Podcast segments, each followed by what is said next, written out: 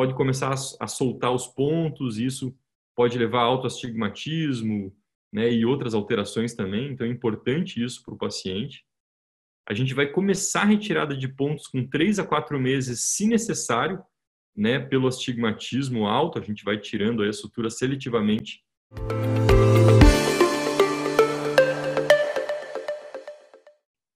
E o pós-operatório também é super importante para o sucesso no transplante penetrante. Né. Então, usar os colírios, antibiótico profilático, a gente usa quinolona de quarta por pelo menos sete dias ou até epitelizar. Né? Corticoide, a gente usa corticoide tópico em alta frequência, começa até de duas em duas horas nas cirurgias tríplices e cirurgias que a gente faz alguma outra, é, algum outro procedimento que pode levar a mais inflamação. Colírio lubrificante importante, porque esse paciente vai ter olho seco no pós-operatório. Fazer exame oftalmológico completo, sempre medir pressão intraocular. Então, vocês viram no Cornea Dermal Study, eu mostrei ali 28% dos pacientes vai aumentar PIO. E o paciente está sintomático com a PIO aumentada, às vezes de 35, 40, e pode estar tá perdendo nervo. Então, sempre avaliar a pressão intraocular no pós-operatório e mapeamento de retina logo que ficar transparente a córnea. Né? Pode ser que seja a última vez que você consiga ver o mapeamento. Você pode fazer um transplante, ficar transparente a córnea e ter uma rejeição e ficar opaca a córnea. Se você não fez o mapeamento logo que ficou transparente, você perdeu aquela oportunidade. Né? Então, assim, ficou transparente a córnea, primeira coisa, mapeamento, super importante. Um mês sem nada sujo nos olhos, né, para qualquer cirurgia intraocular. Então, sem mergulhar na piscina, mar, é, suor nos olhos, evitar sauna no primeiro mês. No caso do penetrante, é, três meses sem esforço físico ou carregar peso, isso é importante, tá? Porque se ele carrega muito peso ou faz muito esforço nos primeiros três meses, pode começar a, soltar os pontos, isso pode levar a autoastigmatismo, né, e outras alterações também, então é importante isso para o paciente. A gente vai começar a retirada de pontos com 3 a 4 meses, se necessário, né, pelo astigmatismo alto, a gente vai tirando a sutura seletivamente, sempre no meridiano mais curvo para diminuir o astigmatismo. E se ele tiver frouxo ou gerando vascularização, você pode às vezes até tirar antes disso né? Principalmente se tiver frouxo, ponto frouxo tem que tirar, não serve para nada, só para aumentar risco de infecção né? e vascularização. Então, tá frouxo tem que tirar, mesmo que seja antes dos 3, 4 meses. Mas pelo astigmatismo a gente aguarda uns 3, 4 meses pelo menos. E lembrar que cada sutura removida vai alterar a curvatura da córnea, mudando refração, né, e tudo isso daí. É, do pós-operatório também é importante sempre orientar o paciente e também reconhecer e tratar possíveis complicações, principalmente rejeição, né? Então, orientar muito bem o paciente dos sintomas e os sinais da rejeição, para qualquer sinal ele procurar rapidamente o atendimento. Né? Se ele demora para procurar e para tratar, pode levar a uma falência. Né? Então, quanto mais precoce começar esse tratamento, menor perda endotelial, menor chance de ter uma falência secundária. Então, é bem importante essas orientações. Rapidamente, eu vou falar do laser de fento segundo. Você pode utilizar para o transplante penetrante. E, em vez de fazer aqueles cortes, aquelas trepanações retas que a gente faz com o trépano, você pode fazer cortes modelados, né, como esses cortes, né, o top hat, mushroom, zigue-zague, né, tem diferentes trepanações que você pode fazer. A córnea doada tem que colocar numa câmera artificial para fazer o corte. Aqui você vê a trepanação sendo feita, esse branco são as bolinhas de ar que são formadas no, no estroma e fazem o corte da córnea.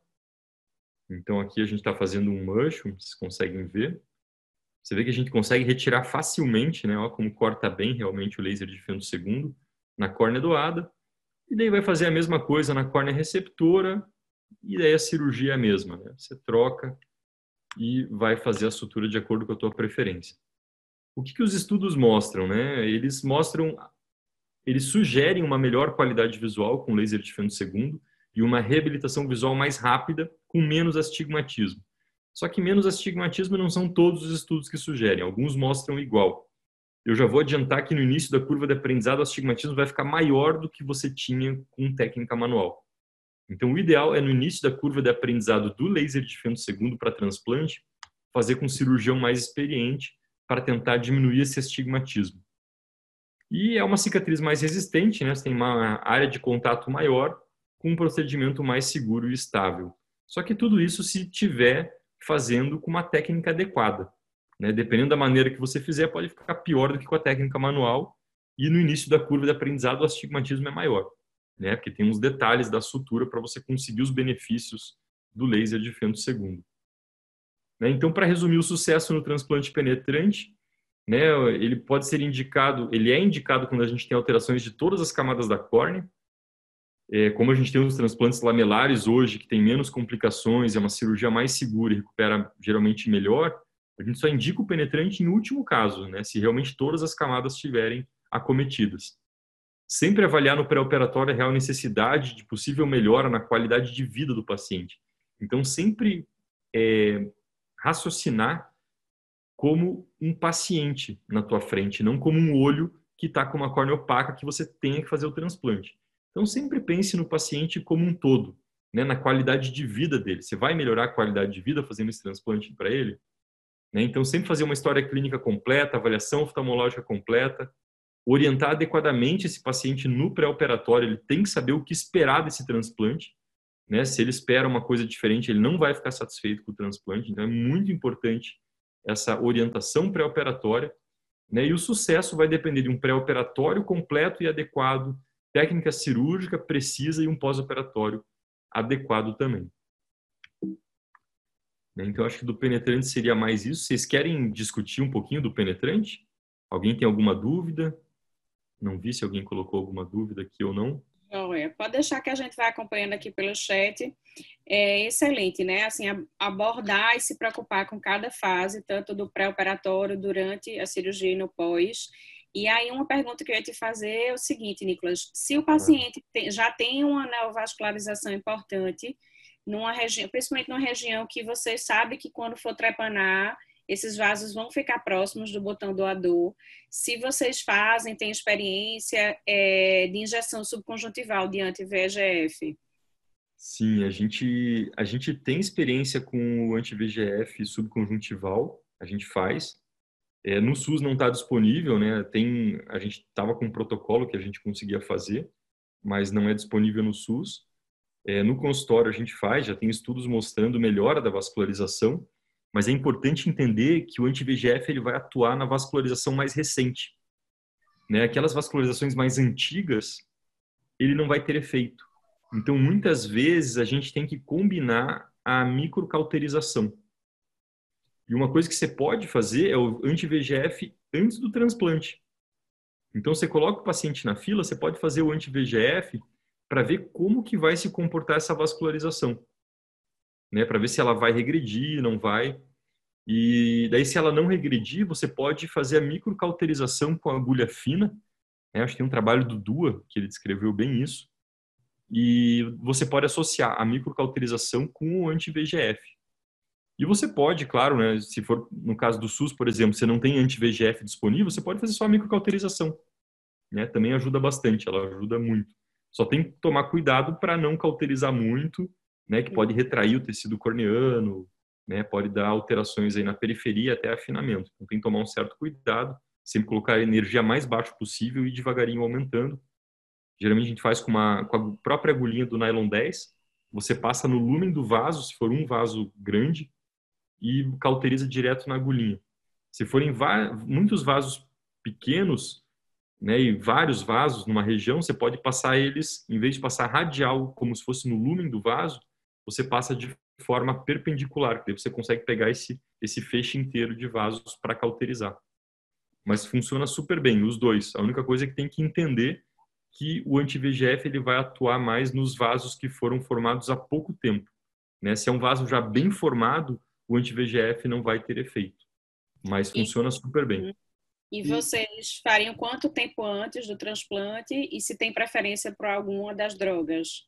É, o ideal, na verdade, é você fazer naqueles pacientes que não têm é, que não tenham mais nenhum processo que estejam estimulando aquela vascularização. Né? Então, por exemplo, ah, uma vascularização que ela teve por um processo inflamatório. Então, primeiro, controlar esse processo inflamatório. Senão, você vai fazer o anti-VGF, aquele processo inflamatório vai continuar estimulando a vascularização. Né? Então, você pode fazer três meses antes, por exemplo, né? Ou quando você indicar, não sei como, né? Depende do lugar que você está também com a fila, né? Uhum. Mas você pode fazer uns três meses antes e ver como ele vai se comportar. E a gente faz o, o Avastin é o que mais tem estudos, né? E a gente faz a mesma dosagem que o pessoal usa na retina, faz 0,1 subconjuntival próximo da área que você quer melhorar a vascularização. E se você não tem certeza, ou se para o paciente vai ficar difícil fazer antes, faz no intraoperatório. Uhum. Você pode fazer no próprio intraoperatório, o, o, protocolo que a gente tinha junto com a Escola Paulista é no intraoperatório.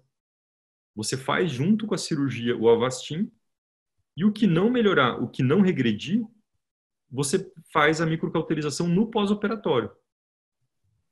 É uma opção também. E se você já acompanha esse paciente faz um tempo e você sabe, por exemplo, tem lá uns dois vasos bem calibrosos, grandes, que você sabe que são antigos, e você viu que tem uns novos que nasceram né, há pouco tempo, que cresceram há pouco tempo. Você pode, no próprio intraoperatório, já fazer o vastinho subconjuntival e cauterizar os vasos maiores antigos, entendeu?